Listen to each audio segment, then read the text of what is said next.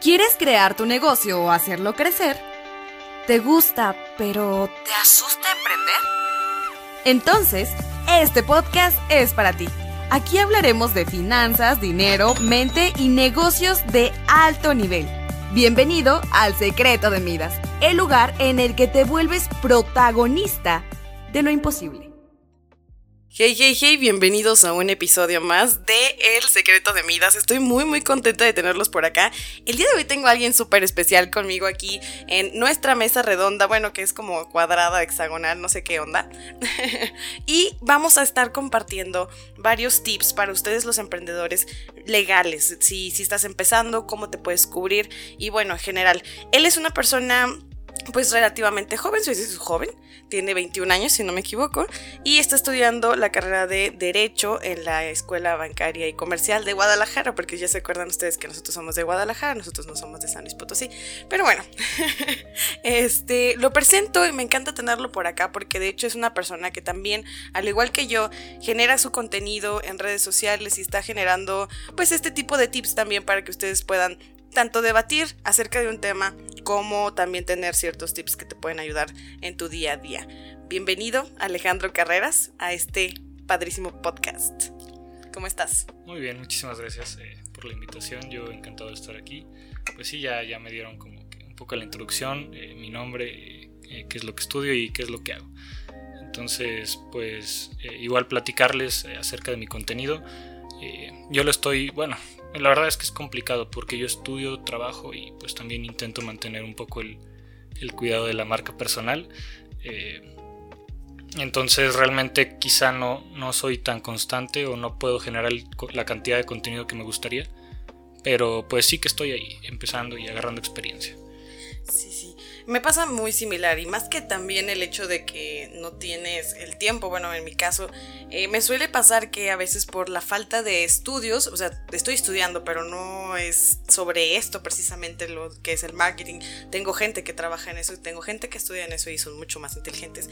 Y este, y uno no se siente como capaz de alguna manera, de estar compartiendo contenido que si bien sí puede ir a ayudar a otros, uno dice, es que, espérame, todavía no soy abogado, todavía no soy contadora, todavía no soy la super empresaria, no podría estar compartiendo esto. ¿Tú qué opinas? O sea, te ha pasado también, me imagino. Sí, por supuesto, al inicio, eh, yo para hacer un video, por ejemplo, hablando sobre el feminicidio, sobre eh, temas eh, de legalización de ciertos productos, digámoslo así, eh, entonces, pues yo desde un punto de estudiante me tenía que aventar para hacer un video unas 3 horas, 4 de investigación, más el tema de grabar, más el tema de editar. Eh, y luego, pues hay, muchos, hay muchos temas que, uno no es consciente de que conllevan hacer contenido.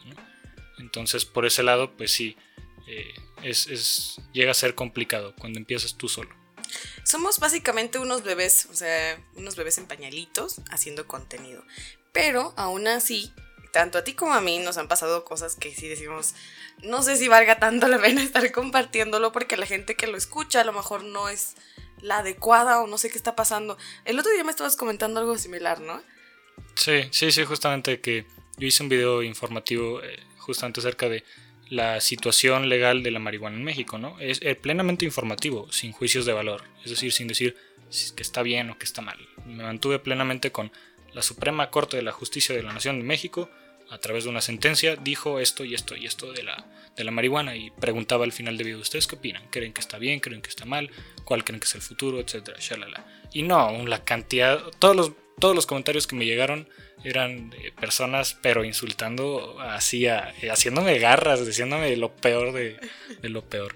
Entonces, pues sí, luego uno no, no, no le dicen que la principal participación va a ser, por ejemplo, de comentarios negativos o incluso eh, las, las esferas cercanas de tus grupos de amigos, de familia, pues que van a reaccionar de cierta manera, ¿no? Entonces sí es, es eh, iniciar en este mundo, digamos que es algo bastante complicado. Es como nadar contra corriente. ¿Y cuál es el motivo o, aquella pues inspiración que te hace que generes este contenido? ¿Qué es lo que te mueve? Eh, si soy honesto, eh, digamos, no, bueno, no quiero que se malinterprete, ¿no? Pero digamos que mis traumas personales, mis problemas de decir, ¿sabes qué? Yo no me siento cómodo con el México que vivimos, a mí me choca que, haya, que no haya cultura vial, por ejemplo, eh, me chocan los temas políticos de San Luis Potosí, eh, que no me voy a adentrar mucho, y de Guadalajara también, porque hay que recordar que somos sí, de Guadalajara. somos de Guadalajara. Sí, como decía. San, Luis, San, Luis, nos interesa, pero es, es punto de parte. Es punto de parte, sí. Entonces, por ejemplo, la situación política de Guadalajara fue eh, bastante complicada, ¿no? Hay, hay muchos peros, hay muchas cosas que no deberían de ser. Entonces, y nadie está consciente y nadie le importa. Nadie en mi comunidad cercana de gente joven le importa un bledo a menos que les estén teniendo un beneficio personal. Entonces, yo digo, nosotros somos ciudadanos, nosotros uh, somos jóvenes, sí, pero en un punto vamos a ser adultos y vamos a tener posiciones de poder. Y si no empezamos a desarrollar un pensamiento crítico, una postura informada acerca de estos temas, pues por eso México está como está, que está mal honestamente. Sí, completamente. Esto, esto, este tema que me dices de Guadalajara, la verdad es que a mí también me tiene bastante preocupada. Y también me pongo a pensar cómo, cómo uno se pone a decir, ay no, ¿cómo voy a subir contenido? ¿Cómo voy a hacer esto? ¿Cómo yo voy a hacer negocios? ¿Cómo yo voy a hacer litigios? No sé, ¿cómo yo voy a hacer algo si todavía no me siento capaz? Y luego volteamos a ver a nuestros gobernadores, ¿no? Volteamos a ver a nuestros presidentes, bueno, qué barbaridad, ¿no? O sea... Sí, sí, sí, precisamente yo creo que el arma más fuerte que tienen los gobernadores en Latinoamérica es el populismo. Y es dar soluciones fáciles para problemas complejos.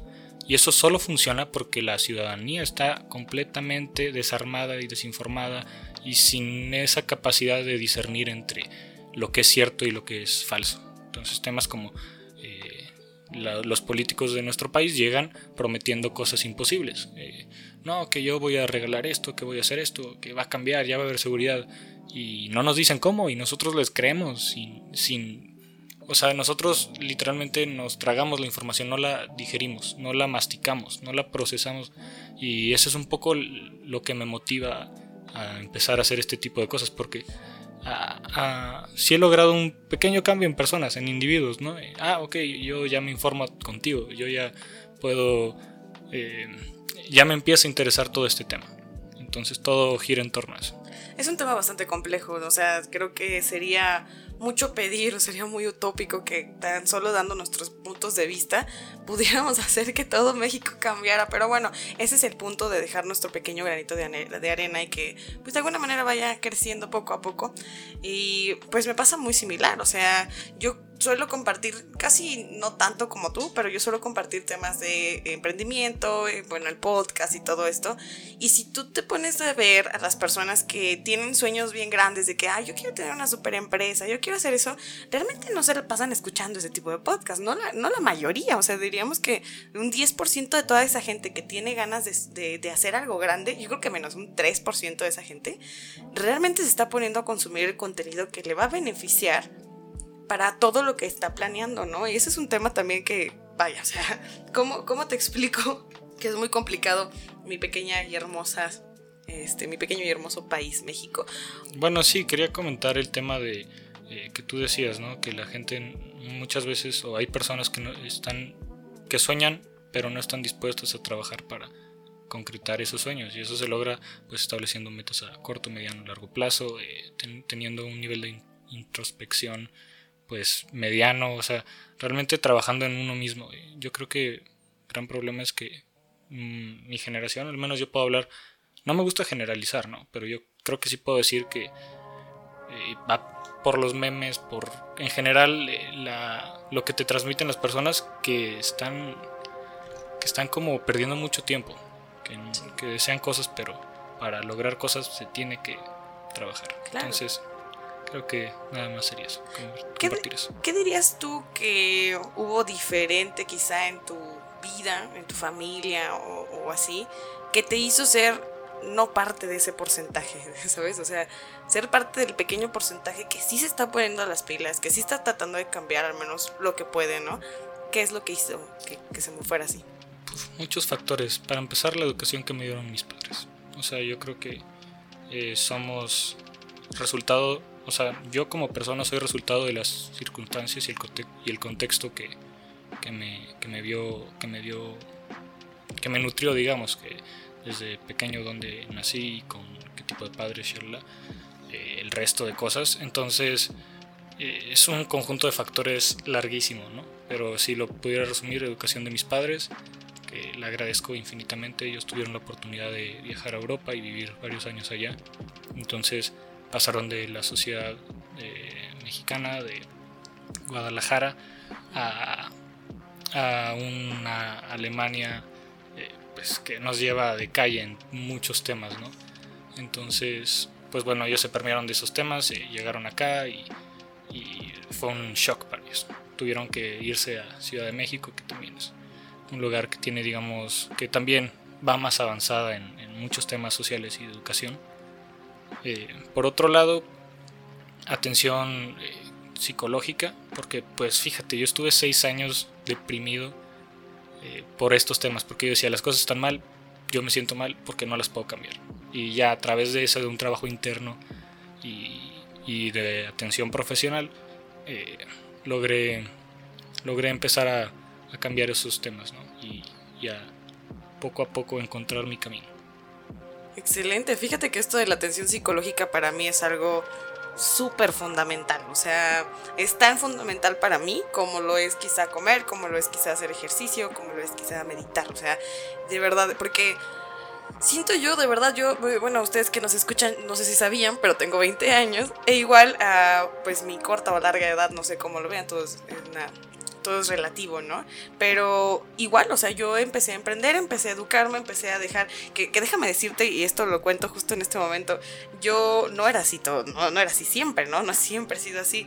Tengo varias anécdotas por ahí de estar en, en secundaria y seguramente si alguien me escucha de ahí va a decir sí, claro yo era de las personas que estaba castigada todo el tiempo, o sea, pero todo el tiempo, reprobada, o sea, una cosa bárbara. Había un, en la escuela había un lugar que le llamaban la pecera, porque estaba completamente llena de vidrios, o sea, era como una pecera. Y ahí te encerraban como si fuera la cárcel. Entonces, yo pasaba ahí todo el tiempo, todo el tiempo. Y hasta me había encariñado con el lugar que iba y traía el recogedor y la, la escoba y barría y limpiaba ya hasta cobraba pisos y de que, ¿qué me vas a invitar, no? ya todos los que estaban ahí, ¿con qué te ves a...? O sea, puedes sentar, pero tienes que traer algo, ¿no? Entonces yo nunca, nunca me imaginé en algún momento estar en esta parte hasta que pues empiezo a vender cosillas ahí en la escuela y me cacha la escuela, ¿no? Entonces me dicen, ¿sabes qué? Te vamos a llevar al tutelar. Y yo, yo ya había estado en el tutelar, pero no así como se imagina, no, yo estaba eh, fui a cantar villancicos porque yo cantaba en el coro, ¿no? Entonces yo ya conocía cómo entrar y dije, no, yo no quiero estar ahí. Entonces, bueno, me, me empiezo a ir con una psicólogo, un psicólogo, un psicoanalista, para ser más específica, que wow, o sea, es como jugar ajedrez con tu vida, ¿no? Y vas poniendo las piezas y vas haciendo todo esto más interesante y con más análisis y organización y todo. Y sí es una parte muy, muy fundamental. Y no lo digo yo, lo dice Alejandro, lo dice mucha gente. Pruébenlo para que vean ¿no? los resultados. Sí, es un cambio radical, pero tiene que ser eh, voluntario. O sea, yo desafortunadamente llegué porque estaba en un punto como que muy, eh, muy delicado en mi vida. Entonces, pero bueno, y digo, todo es parte del proceso. Si no, si yo no hubiera vivido esas situaciones que me llevaron a estar mal y, y, ese malestar me llevó obviamente a buscar maneras de atenderme, ¿no? Sí, claro. Y ya de ahí, la verdad, eh, la diferencia de de mi vida como era, como es ahora. Que yo me levanto los lunes maravillado, encantado, con energía. Eh, temprano hago mil cosas, estudio, trabajo y, y, llego satisfecho a mi casa, ¿no? Y todo es eso derivado de, pues, de todo ese proceso que viví. Sí, claro, es un proceso. Y también hay que tener en cuenta de que de alguna u otra manera tenemos muchas otras virtudes, ¿no? O sea, bueno, ventajas por el lugar en el que nacimos, a lo mejor por la familia en la que estamos. Y es triste saber que a lo mejor si hay gente allá afuera que tiene la voluntad de, ir a algún lugar así, de atenderse, y a lo mejor no tiene eh, las capacidades económicas para hacerlo en el momento, o a lo mejor el tiempo, o no sé, ¿no? Entonces, sí, sí, eh, obviamente estamos en una parte, pues, favorable, si queremos decirlo así, sí, pero pues también hay mucha gente igual que nosotros que estando en la parte favorable no hacen ningún cambio y no, no a lo mejor ni siquiera mueven un dedo para generar ese proceso que va a generarte bienestar, ¿no? Sí, sí, sí, justo yo, yo creo que ese es uno de los grandes problemas del mundo, incluso no, no solo de México. Hay una brecha de desigualdad bien, bien enorme, bien preocupante, bien horrible y que justamente no... Yo, yo empiezo también a hacer todo esto de esforzarme de no solo en el contenido del tema legal, no, también me considero un excelente estudiante, un excelente pasante eh, las cosas las hago bien porque justamente como yo entiendo lo, grande y lo enorme del privilegio, porque es un privilegio que yo tengo de poder estudiar, de tener carro, de poder vivir bien, de tener un plato, un techo, eh, pues justamente de ahí nace esta especie de responsabilidad social, de decir, ¿sabes qué? Eh, las cosas no para todas las personas son así, eh, hay condiciones materiales y culturales que niegan el acceso a, a una vida digna a las personas, ¿no? Entonces justamente pues yo entiendo que hubo gente que se sacrificó antes y que hay gente que está sacrificando ahora y que va a seguir habiendo gente que se va a sacrificar para lograr reducir esta brecha y que en general la humanidad pueda tener una, mejor vida, una vida digna.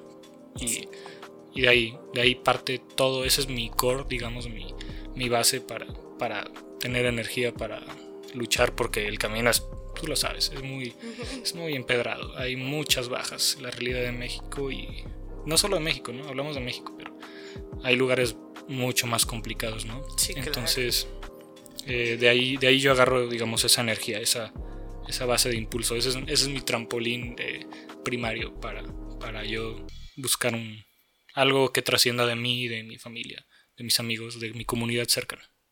Perfecto. Bueno, este pequeño debate, eh, pues es nuestra pequeña introducción para poder decirles que queremos darles ciertos tips. O sea, eh, ustedes, bueno, la mayoría de los que nos escuchan son emprendedores y este, sé que todo esto ustedes lo saben de, ley, o sea, todo lo que ya debatimos, ustedes seguramente se lo preguntan, se lo cuestionan y lo debaten también en sus casas, en sus, en sus ámbitos, ¿no? Porque pues es lo que imagino que han de hacer también, ¿no? Pero, este, ahora sí, vamos a hablar de la parte legal. Sé que a lo mejor no somos ahorita los masters, misters, masters, pero podemos dar a lo mejor un tip chiquito, ¿no? Porque también, ¿sabes? Me he dado cuenta de que cuando tú sigues a empresarios súper grandes, pues ya te dicen así de que no, pues este, mejor cómprate, en lugar de gastarte ese millón, pues cómprate un carro y mejor no lo deduces de impuestos. Y tú como, ok, tengo 10 pesos para empezar, ¿cómo meto esto en un carro, no? ¿Cómo lo deduzco? Pero bueno, Vamos por lo, por lo primerito. Vas a armar una sociedad, ¿no? Ok. Una cosa es estar con tus amigos y decir vamos a armar la sociedad y otra cosa ya es hacerlo legalmente. ¿Cuáles son esas diferencias que hacen que, que valga? Valga la pena. Ok, para empezar, eh, decirles que si quieren hacer una que es importantísimo hacer una sociedad. ¿Por qué?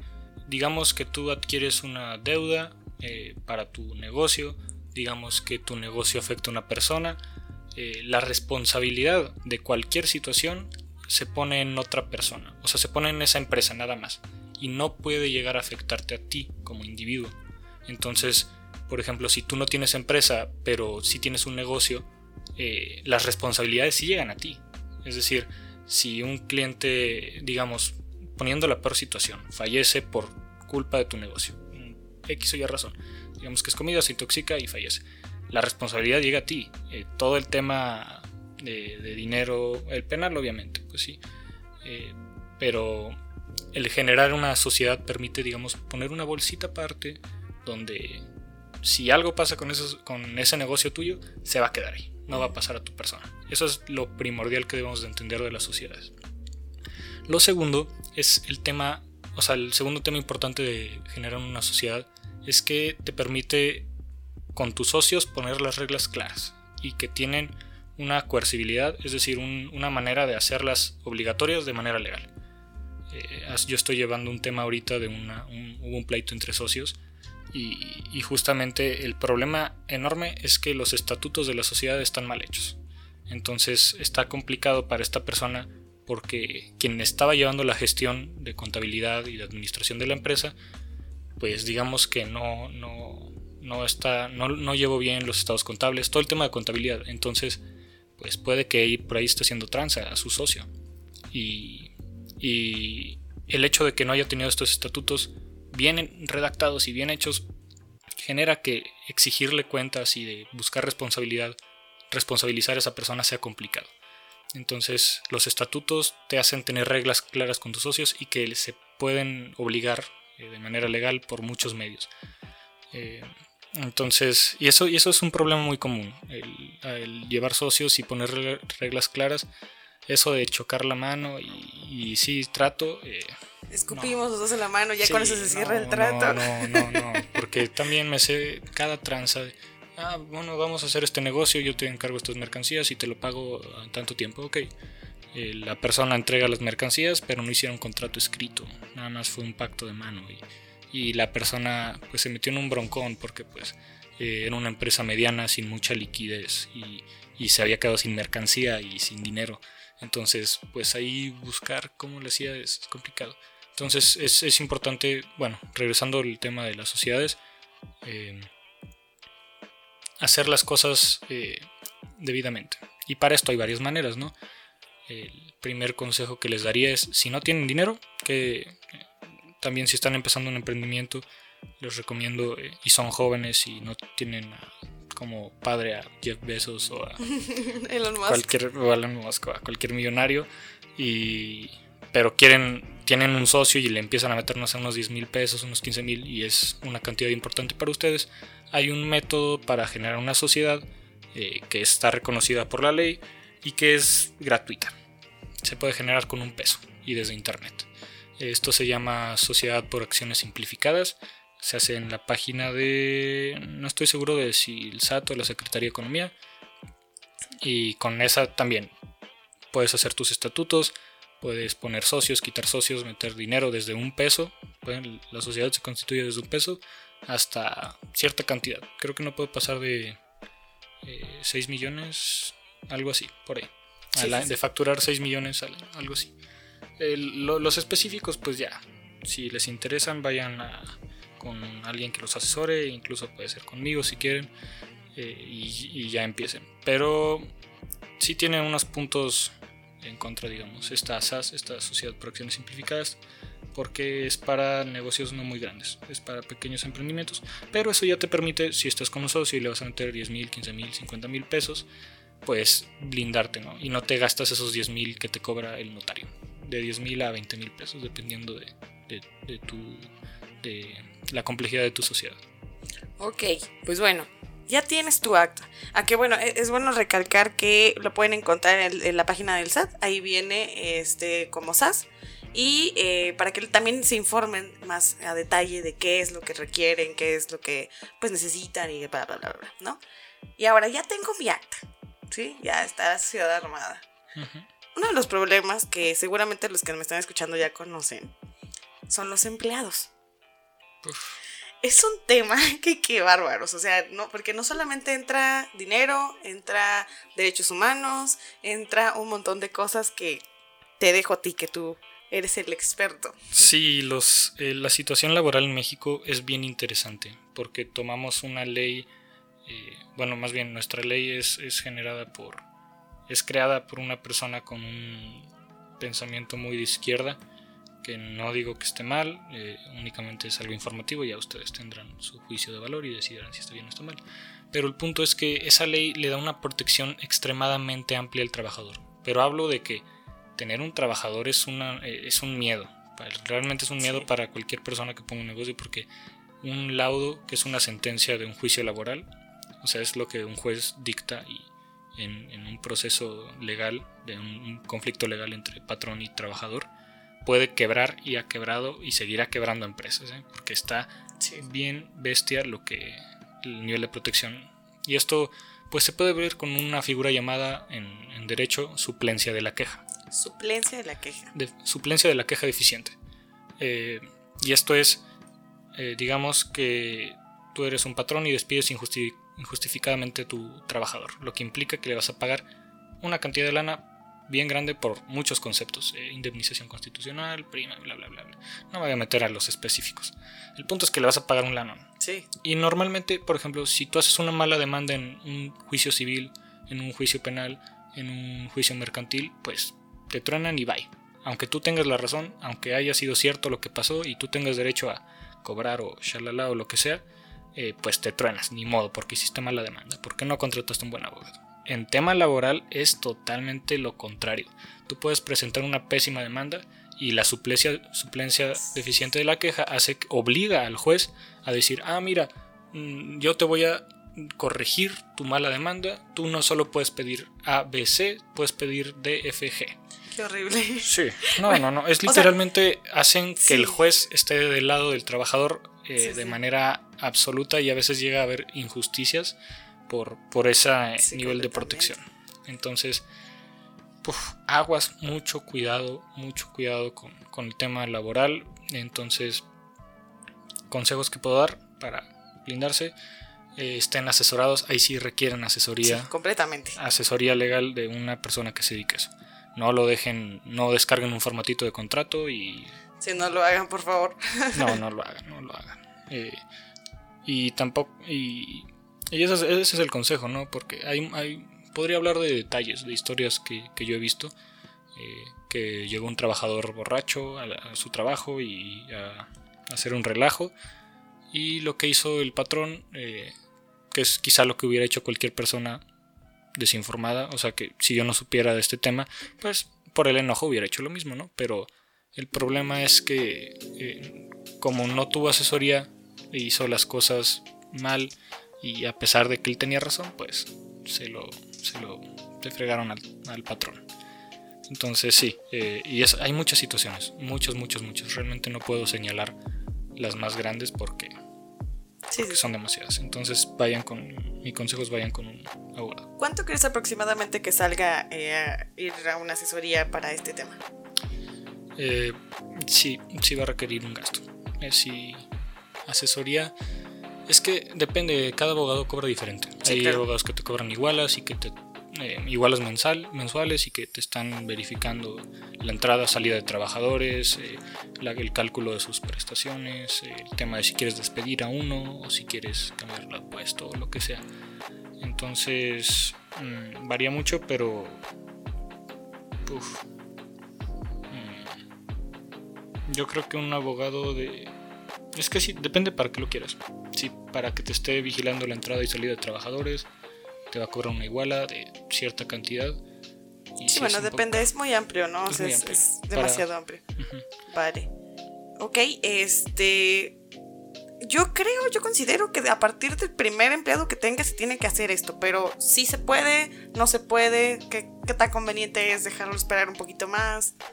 Eh, aquí depende, yo, yo creo que depende de tus habilidades de negociación con la persona.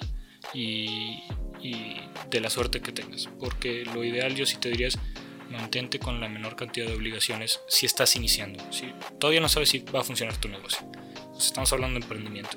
Entonces no te conviene hacer un contrato porque eso ya implica muchas... Bueno, quizás sí, un contrato por tiempo determinado. Eh, pero, pero para eso necesitas asesoría y necesitas una persona. Entonces... Mm, sería el tema de, de cuidar, o sea, de iniciar con la menor cantidad de obligaciones que.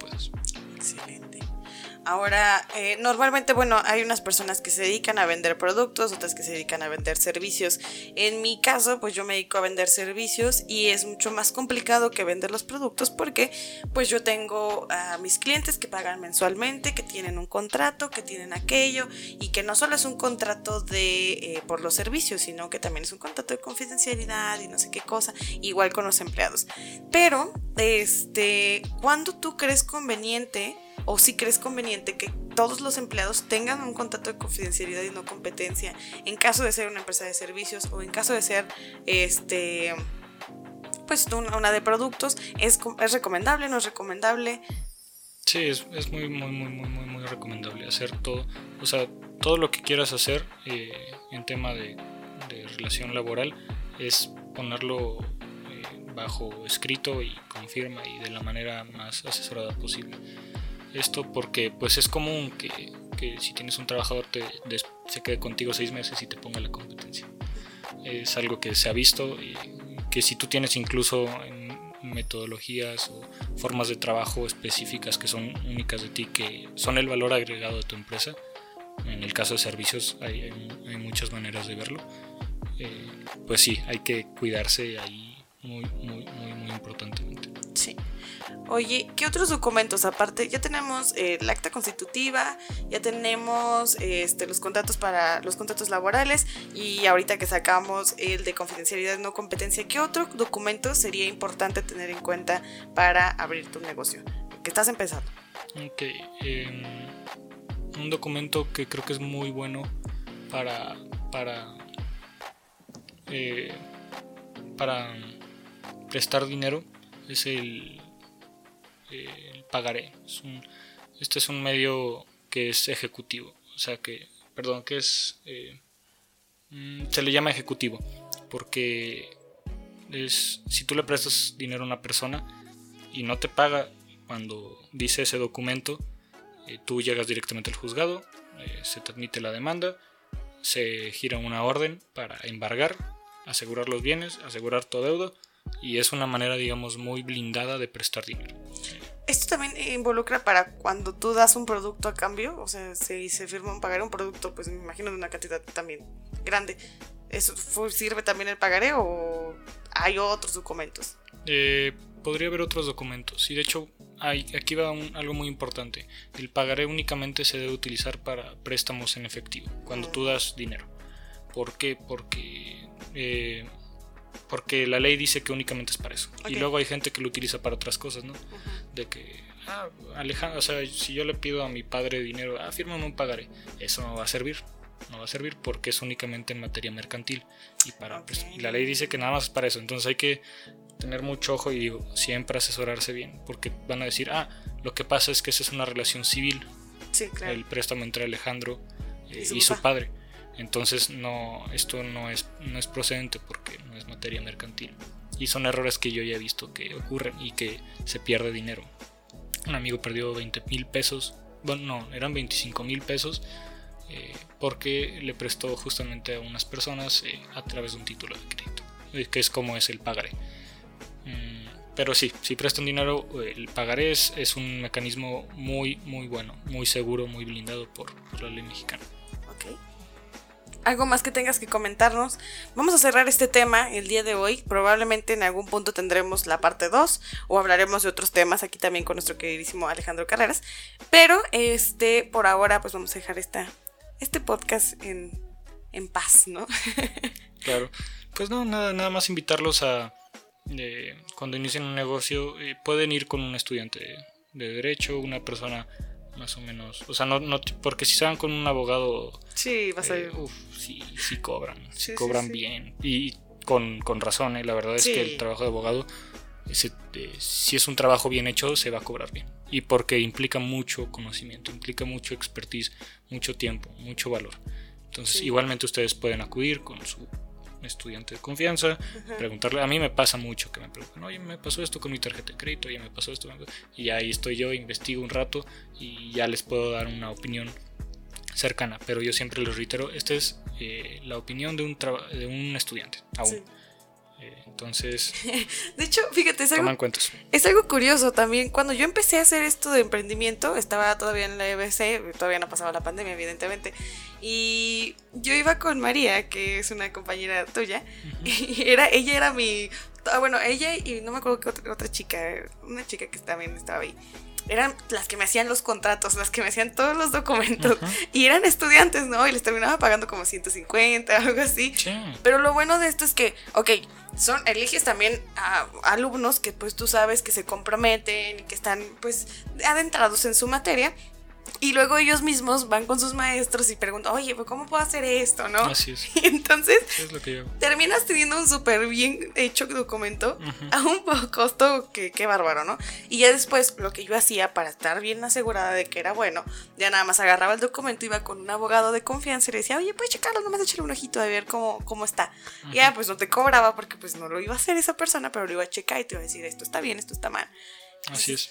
Sí, háganlo, háganlo. pero sí asesórense. sí, claro. Y cuando tengan la oportunidad, no duden en gastar, porque les puede salir. Lo barato sale caro. Muy caro. Lo barato puede salir muy, caro, Muy caro.